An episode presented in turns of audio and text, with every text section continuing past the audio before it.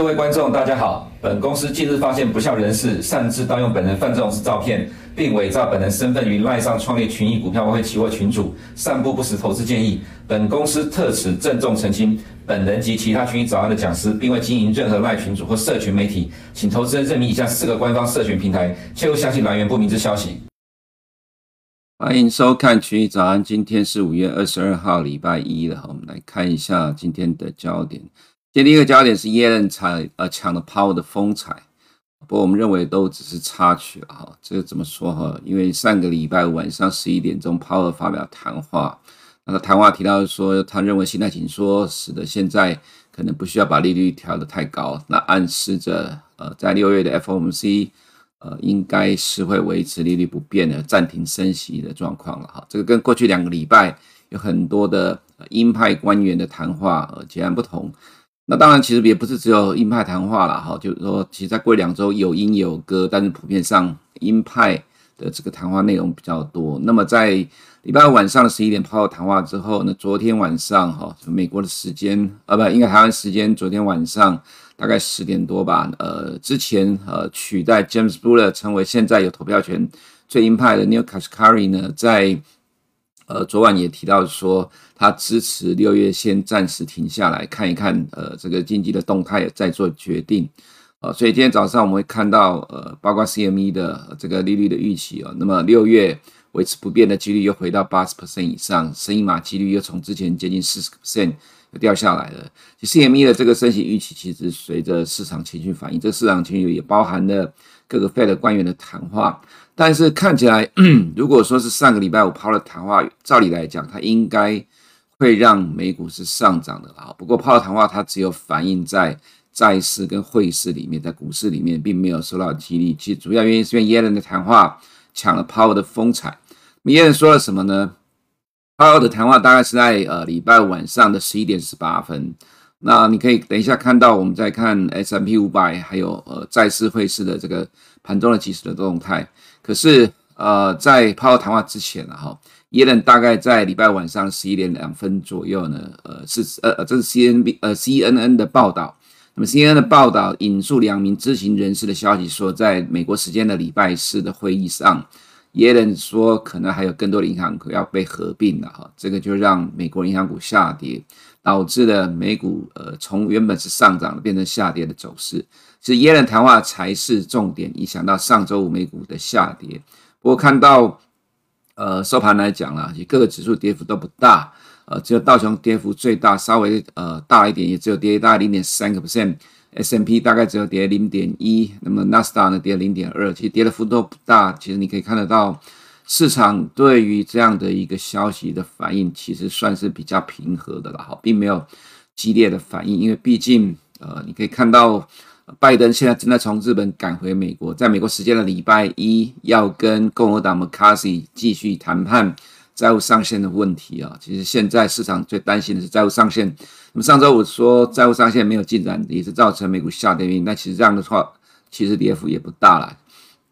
对美国人来讲，只是在等待而已。即使真的万一最终没有过关的话，造成美股的下跌。我个人认为了哈，其实到时候也会只是短暂的期间，因为毕竟两边都有政治压力，明年又要选举，其实双方都没有办法承担太久的关门了。包括像川普之前，呃，执政四年当中曾经有这么关门的接近一个月，到最终还是被迫，呃，由民主党呃跟共和党两边都达成协议，但是在那个关门期间，其实美股也没有什么跌了哈。其实原则上你都可以从历史上去找答案。所以我们说这些都只是插曲而已了哈。那么再来就是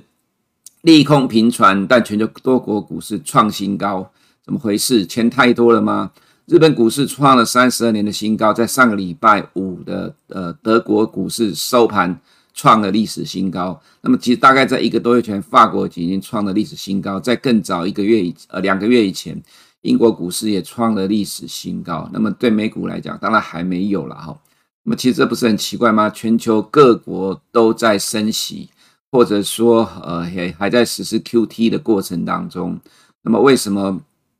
各国股市都会上涨？那大家就会有人解读说是钱太多，可是真的是如此吗？就像我刚才所讲的，全呃全球各国都还在继续货币政策紧缩的动作，怎么可能会是钱太多？其实很简单的，我常常在说，其实真的是预期在主导的市场，这个尤其是在已开发市场，所以你可以看到现在的已开发市场的走势远比新兴市场还要来得更强。那么这个状况呢，就使得呃这个市场是有逻辑的概念在推着走。并非所谓的纯粹只是钱太多，更何况现在全球市场根本钱就没有那么多的情况之下，在全球都在大型 ET ETF 的主导之中呢，持续的不断的推升。当然，日股也有巴菲特的加持了哈，所以我们等一下就来看一下呃这个状况。我们先看上周五的部分，美国十年公债殖利率盘中的走势。Powell 在晚上的十一点十八分的一句话说，信贷的压力可能使得利率不需要调高。那么当然，在呃这个部分呢一出来之后，就使得十年公债殖利率重挫到盘下。那么到了后段的话，呃下美股的下半段，美国交易时间下半段呢，传出来在线谈判没有进展。那这个没有进展，使得债券殖利率拉起来了，就是美国投资人抛售了公债。但是我们认为说，其实从整个收盘的结果来讲呢，这其实就是呃没有什么太明显激烈的反应了。原则上如果没有在线谈判的话，那么美国公债殖利率收盘应该是在盘下的。不过，加上这个因素的影响，可能暂时还是横向的震荡了哈。那么看到美元指数的状况，影响就稍微的大了一点。Powell 的谈话使得美元从盘中的小跌扩大了跌幅了哈。那么到收盘是跌了大概零点三八 percent。那么这个其实还是受到呃这个 Powell 谈话影响。不过在亚洲时段的时候，其实美元就已经跌下来了哈。那么跌下来其实最主要原因是因为中国央行在礼拜五的傍晚的时候，大概在这边的时候呢，发布了新闻稿。呃，我们可以把它解读成叫做口头干预汇率了哈，并不是有实质的，就是新的政策规定出来去影响人民币的走势。目前还只是口头干预，因为发布新闻稿的关系，使得呃人民币短暂的呃在上礼拜五呃逐持呃逐次的贬值呃单日的贬值的走势有反弹，那么就造成了美元跌下来，那其他非美货币都跟着反弹了哈。不过既然是口头干预，我们也认为就是短线上的状况而已哦。那么再来就是呃，我们看到了 S&P 五百的盘中走势，这个地方是呃礼拜五的十一点十八分，呃，对比，这里是呃礼拜五的十一点二分，十一点两分，也就是 CNN 报道引述知情人士 说呢，耶伦在礼拜四提到可能更多银行被合并，那么就跌到盘下了了哈。所以其实最主要是由耶伦谈话的影响，但是这个影响对于美股的部分来讲，其实是还好，跌幅也不大，有限的哈。所以我们认为，呃，现在的市场，呃，可能又会回到，呃，之前，呃，道琼，呃，对不起，纳斯达缓步慢慢垫高的走势，停看听，等待接下来的市场动态的进展。原则上，没有进展的话，它不太跌，就是等待；有进展，比较乐观的话，它还是往上走的状况，还是维持目前这个情况的哈。这个我们认为，呃，可能会跟，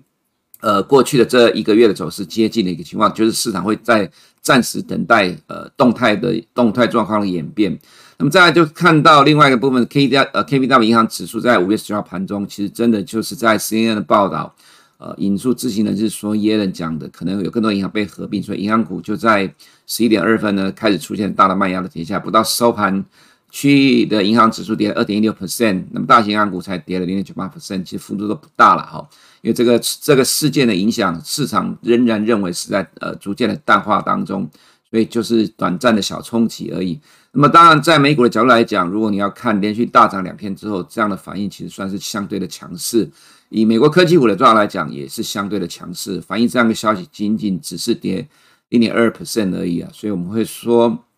呃，盘面上，呃，虽然说由耶伦呃抢了 Powell 的风采，不过实际上的呃目前的这个美股的动态还是蛮强的哈。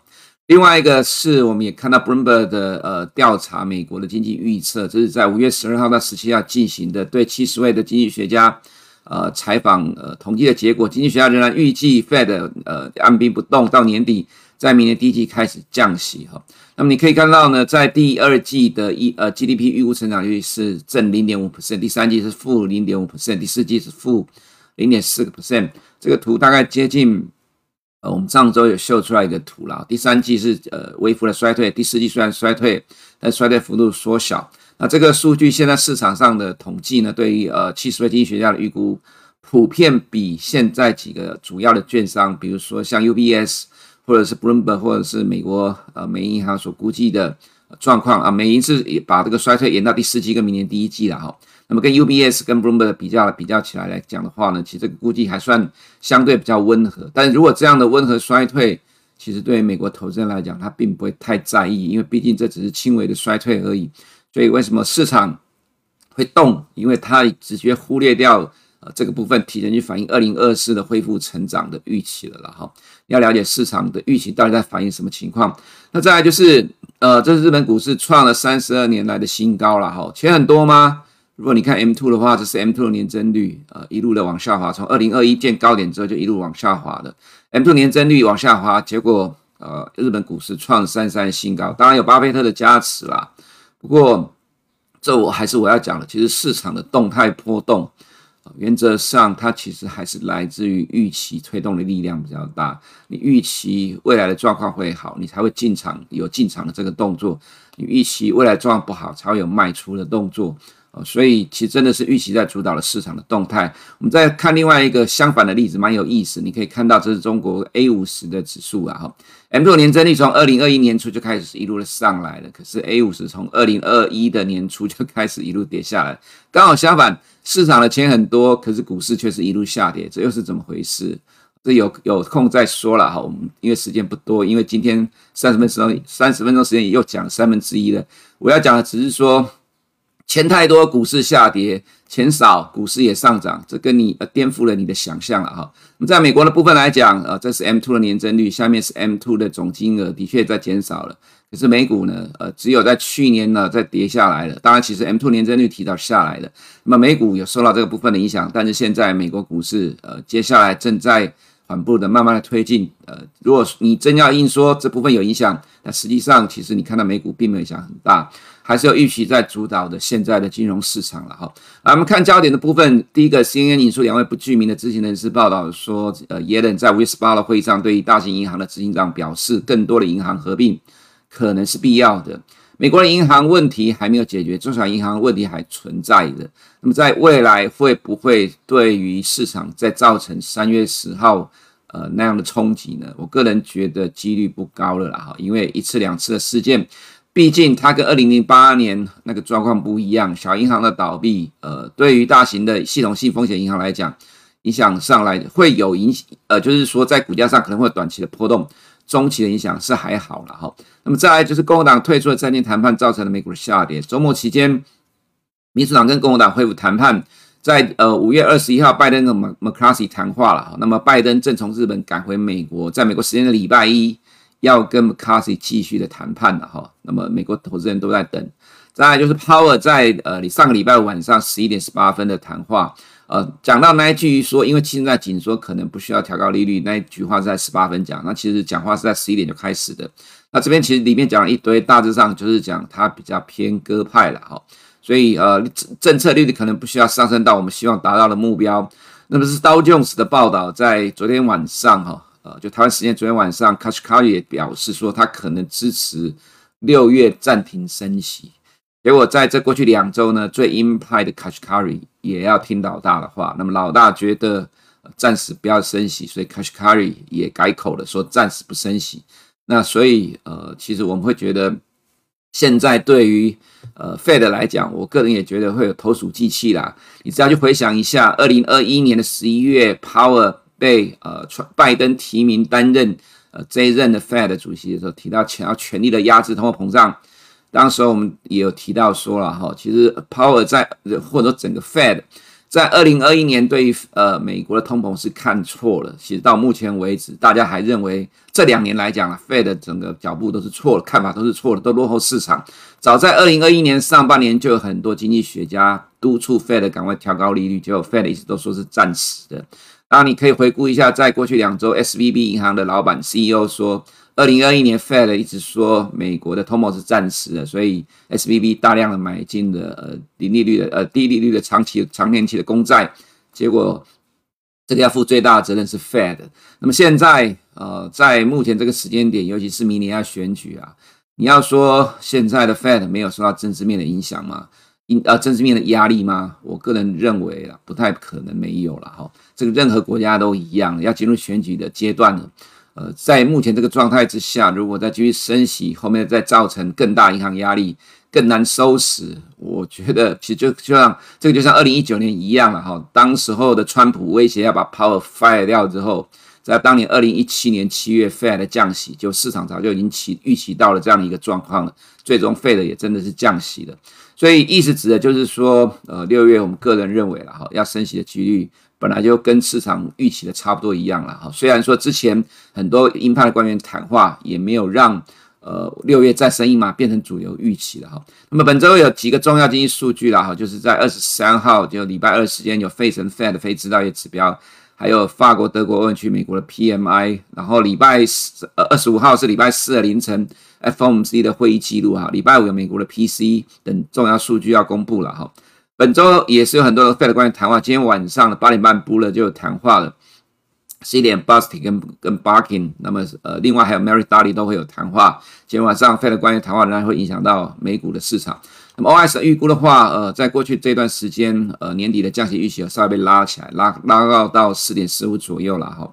那么这里是我们看到 CME 的降息预期，呃这个升息预期了，果然在。六月份维持不动的几率从之前的六十几 percent 上升到了八十二 percent，这里就不再呃花时间再解释了。所以美国公债殖率上周在鲍尔谈话之后呢，缩小了盘中的涨幅，十年公债也是一样，呃各个呃利率商品的走势都是有同样的表现的哈。那么债券价格近期因为呃 Fed 官员谈话掉下来，不过在鲍尔谈话之后，我们认为就开始进入一个呃短期的两百天线的震荡了哈。那么人民币的部分呢？中国央行在上周五发了新闻稿，出贬人民币，使得人民币的反弹。我们认为这次口头干预还没有实质动作出来，那么贬值的预期早就形成了，所以口头干预让它暂时的反弹，会暂时挣扎一阵子，再看呃经济数据的动态而定。原则上，我们认为说，呃这一波的短期贬值，呃应该还没有结束，除非中国央行有实质动作出来。呃，才会呃呃决呃才会决定是不是能够暂时的阻止这一波人民币的贬值啊。那么这个动态就使得呃美元的走势了哈，呃就短暂的跌下来。不过这一波的升值还没有结束。美国十年公债殖率的上涨呢，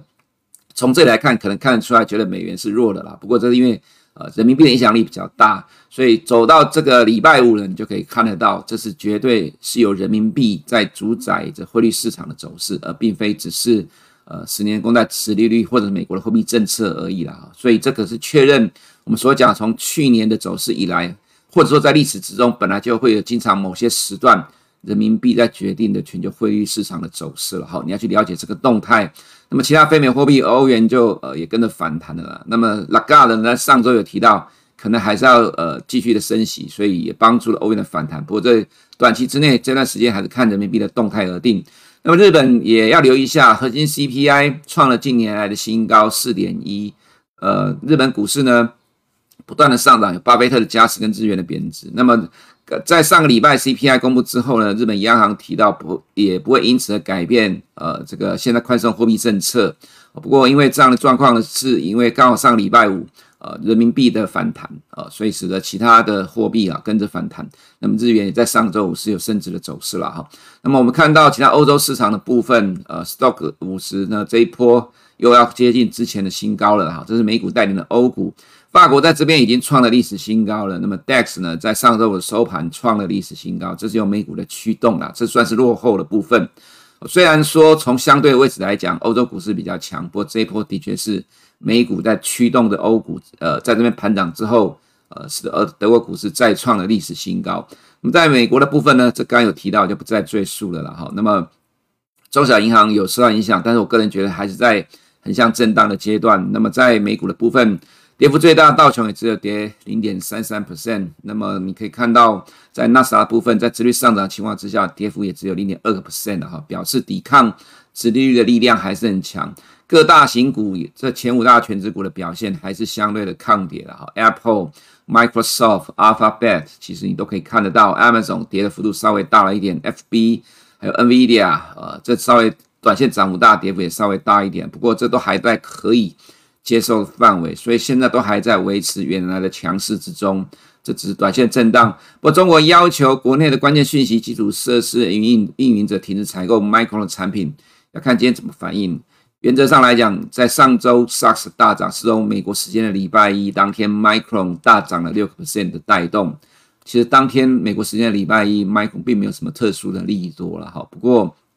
Micron 大涨之后，带领了上周 SARS 的强劲反弹。其实这很简单的逻辑，它其实就是由 NDX，也就是说纳斯达大型科技股带动的 SARS。因为 SARS 里面的大型的这呃 SARS 这些大型股呢，也有很多都是纳斯达大型股里面的成分股，所以后面带动了 SARS 的上涨。那么接下来就看五月二十四号凌晨的 NVIDIA 的财报，还有 Micron 呃今天怎么反应的哈。那么如果 Micron 今天还是没什么反应的话，我个人倒觉得，哎，要先看观察一下今天的状况。如果今天还是没有什么反应这个利空的话，那就真的会非常强的啊。如果有跌，但跌的幅度也不大，那可能就是短期的影响而已了哈。外资在亚洲市场动态，中国有很多消息啊。G7 呃推出了一个经济胁迫协调平台了，这个就是针对中国呃对其他国家采取经济呃经济敌对政策的状况要自要反映行动，不过没有实际的具体的行动要讲呃有这个推出了哈。再就 G7 的公报提到说，政策不是要跟中国脱钩，也不要要阻碍中国的经济发展。希望跟中国建构稳定的建设关系，这讲的跟白讲的，这只是呃台呃场面话而已。实际上，我个人觉得未来呃在选举的大前提之下，就是美国明年十一月大选呃选举的大前提之下，还是会跟中国持续的升高对抗。那么这个刚刚有提到了，中国央行现在在口头逐变。另外啊，这刚刚有提到了，另外还有就是拜登表示预计美中关系很快会改善。当然，现在呃，拜登在部分有求于美，有求于中国啦。大家都说希望中国多买点美债啦。哈。那么，美国之前制裁的中国国防部长李尚福，如果照美国的规定来讲，美国的官员不可以跟呃被美国制裁的对象接触，这就变成大笑话。美国又一直希望能够跟中国展开接触，那个美国国防部军方呢，跟中国已经半年没有办法联系上了。所以，美国如果不先呃解除掉对李尚福的制裁，又怎么样能够让美国国防部长奥斯汀跟呃李尚福在新加坡的香格里拉会议会谈呢？这很有趣的状况。所以，这个就是为什么会有传出这样的情况了啊。不过，即使如此，只是讲讲话。其实，在去年十一月巴厘岛会议之后，呃，中国已经认清了呃拜登政府说一套做一套，所以才会有你看到的近期的美中的僵局的问题存在。呃，即使美国制裁了李尚，呃，就解除对李尚福的制裁了哈，我认为中国应该还要看得更多哦，所以其实我不会觉得说美中之间关系会有什么太多的改善哈，这是我们个人的看法。当然，这个对于呃中国股市的表现来讲就比较差了，所以呃超弱的港股前景堪虑啦，这我们还是维持之前的看法。另外一个是你可以看到，在上个礼拜四天外资买超台股八百多亿，可以上个礼拜。四个交易日，其实外资还是卖超的。那么这个状况呢，同样是在新兴市场，美元也是呃升值啊哈。那么美元升值，新市场货币呃货币是贬值的情况，那台币却是在上周五大幅度的升值。所以你就可以看到外资的态度是截然不同，就完全看市场的动态。那市场动态就是上周是由 SARS 大涨所带动的，所以人民币呃近期的这一波明显的贬值，影响到了 A 股，这也是一个蛮明显的利空的因素了哈。所以使得 A 五十的走势呢，呃，我们更我们觉得更难有比较明确的表现。呃，原则上我们还是比较偏向保守了哈。那么回到台股的部分呢，外资四天爆买八百七十八亿啊，这实在是很惊人的数据了哈。其实这个走势很简单呐、就是 NDX，就是纳斯达一百，嗯，这是大型科技股组成的指数。纳斯达一百的带动呢，带动了 SARS 的上涨，因为 SARS 的成分股有很多，也是纳斯达一百的指呃成分股。那么 SARS 一涨呢，就带动了台湾加权指数。从五月十六号凌晨收盘，Micron 大涨六 percent，带领了 SARS 大涨二点七 percent。是台股为买美股，呃，这个 SARS 马首是瞻呐，这个我们之前都提过的，如果是。呃，纳斯达一百每天一点一点的推，那么这个很可可能很难带得动台股。但是如果是呃纳斯达有比较明显的涨幅，比如说一天是一趴两趴，呃这样的一个上推进的话，那么你可以看到上个礼拜呃终于资金去拉落后的 SARS，那么自然外资看到 SARS 一动就进来买台股了，所以上个礼拜五外资买超了三百多亿。那么这样的一个情况，呃，其实很简单呐。呃，自营商在台湾的买超，也不过就结算那天买买比较多一点，后面买的幅度就降下来了。外资买超越买越大，你会说是套利在主导这波涨势吗？当然不是嘛，绝对是外资的动态才影响到台湾的市场。即使是台积电的走势也是一样，都是外资买才动得了，自营商买怎么会拉得动台积电？绝对是外资的买盘。那么在现在看起来了哈，未来的走势原则上在台股部分还是由 SARS 走势来决定台湾的呃整个指数的走势。为什么呢？因为现在看半导体的景气越来越明朗，越来越明朗指的是说越来越差。哦，你要听记住我讲这句话。现在看半导体的景气是越来越差。目前整个半导体景气只有一个部分是 OK 的，就是 AI。哦，只有一个部分是 OK 的，就是 AI。我们现在所看到情况，几乎各个产业都在陆续的持续下修，或者是维持低谷的震荡。往上走的几乎很难找得到，上中下游的位置，呃，这个位阶不太一样。所以现在。呃，台湾的指数要动得了，唯一的可能只有 SARS 继续的上涨，才能够带动买盘进来买半导体股。如果 SARS 不继续涨，那么台湾的加权指数是很难动得了的哈，因为市场都知道基本面的情况，所以你不要以为指数涨了，基本面就很好。可是我们为什么不悲观？因为欧美已开发市场很乐观，那么这个状况之下，你就不用对台股悲观。虽然很多人说。基本面跟股价凑不起来，可是这种状况呢是司空见惯的啦。你不要怀疑，真的是司空见惯。我还是要说，因为我们在这个市场待的时间不算短，我们经历过了很多的 cycle，所以这个状况其实看了不少次，我才能够在今年的年初跟你讲，最终呃外资一定会进场玩台湾的呃这个最大的标的，就是呃最大的一档股票就是台积电，因为毕竟。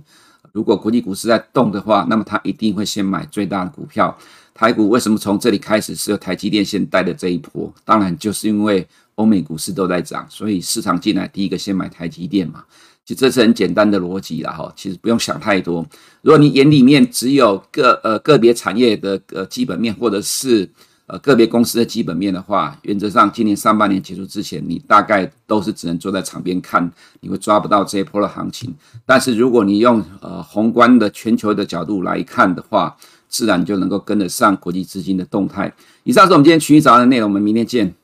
如果你不想错过，你不想错过最新市场动态，记得开启小铃铛并按下订阅。此外，我们在脸书、YouTube 以及 Podcast 都有丰富的影片内容，千万不要错过。每日全球财经事件深度解说，尽在群益与你分享。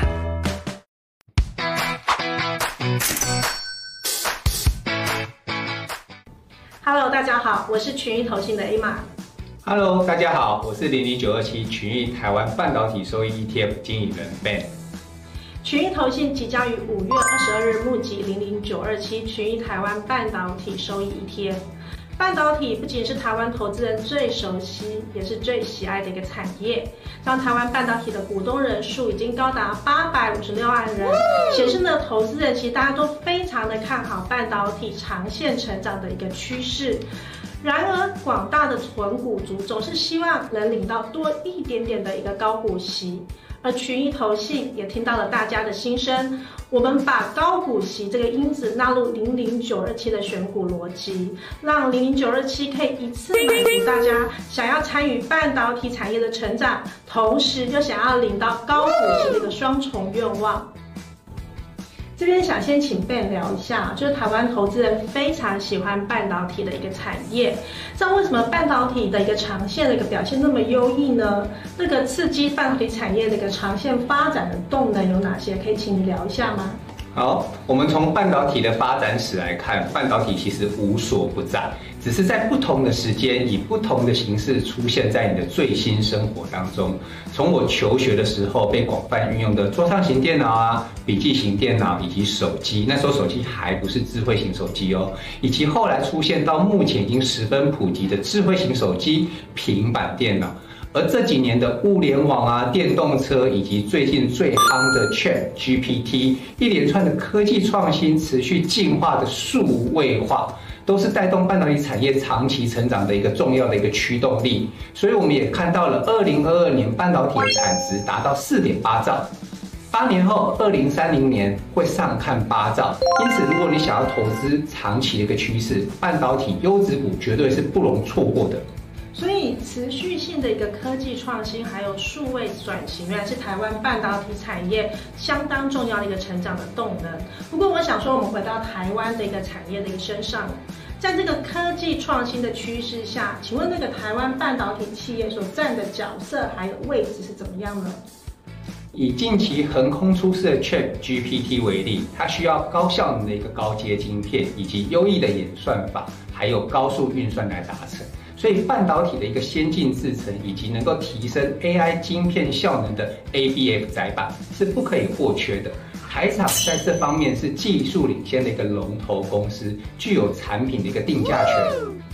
原来台湾的企业在半导体的一个发展上面占有那么重要的地位，具有定价权的这个角色。不过呢，我想说近期我也听到蛮多半导体产业的一个杂音哦，像说我看到一个数据，台湾半导体协会预估今年台湾半导体的产值将衰退五点六个 percent，这个五点六 percent 的幅度是高于全球半导体产值四点一 percent 的衰退幅度哦。所以想请问 Ben 你这边怎么看呢？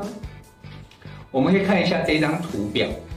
绿色是代表半导体股价的一个指数，灰色代表的是半导体每月的一个销售额。根据知名投行摩根士丹利的研究，全球半导体产业向下的周期平均持续四个季度。那从去年的一个 Q 三已经进入了向下的一个周期，企业厂厂商正在历经库存调整的一个阶段。按照机构预估，今年确实是有它衰退的可能性。季度的一个发展有望逐季回温，预期在今年 Q2 落底之后，下半年可望反转向上，与近期呢，呃，半导体厂的一个法说的讯息是一致的。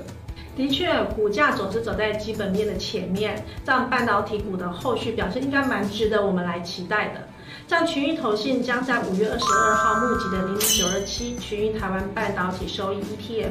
让零零九二七结合了半导体及高股息，这我觉得这个还蛮贴心的哦。那因为一般我们讲到半导体，好像就只会想到这个资本利的，想到成长的部分，而且感觉半导体股好像这个息比较低一点点，但是零零九二七呢，解决了这个痛点，因为它投资在。半导体产业里面的高息股，在我这边想请问 Ben，是不是代表说 A 零零九二其实蛮适合投资人作为一个长期存股的标的呢？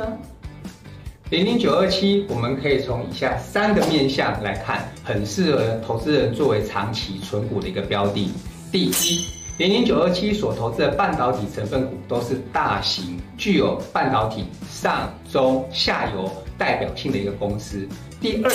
长期指数报酬出色，过去五年 ETF 所追踪的指数表现显著优于加权指数、电子指数、金融指数。第三，过去被投资人视为半导体投资痛点的一个股利率，在零零九二七也获得了明显的解决。零零九二七所追踪的指数不仅含息总报酬高人一等。指数股利率也优于加权指数、电子指数、金融指数达一趴以上。感谢 Ben 的分享，相信大家对于零零九二七群益台湾半导体收益 ETF 这一档鱼与熊掌都可以兼得的 ETF 非常感到兴趣。好消息是，五月十五日就可以开始预购零零九二七喽。如果您已经是群益投信的客户，就可以提前预购。这样，如果您还不是我们的客户，也没有关系，欢迎先开户，有各种红利优惠、第一手的配息资讯等好康。这样相关的一个资讯，可以看下方的一个资讯栏。零零九二七的发行价是十五元，非常的亲民，好入手。所以想申购的投资人呢，可以请洽群益投信或各大券商。最后呢，我还是要强力的来推荐一下零零九二七群益台湾半导体收益 ETF，把护国群山变成你的收益靠山。投资一定有风险，基金投资有赚有赔，申购前应详阅公开说明书。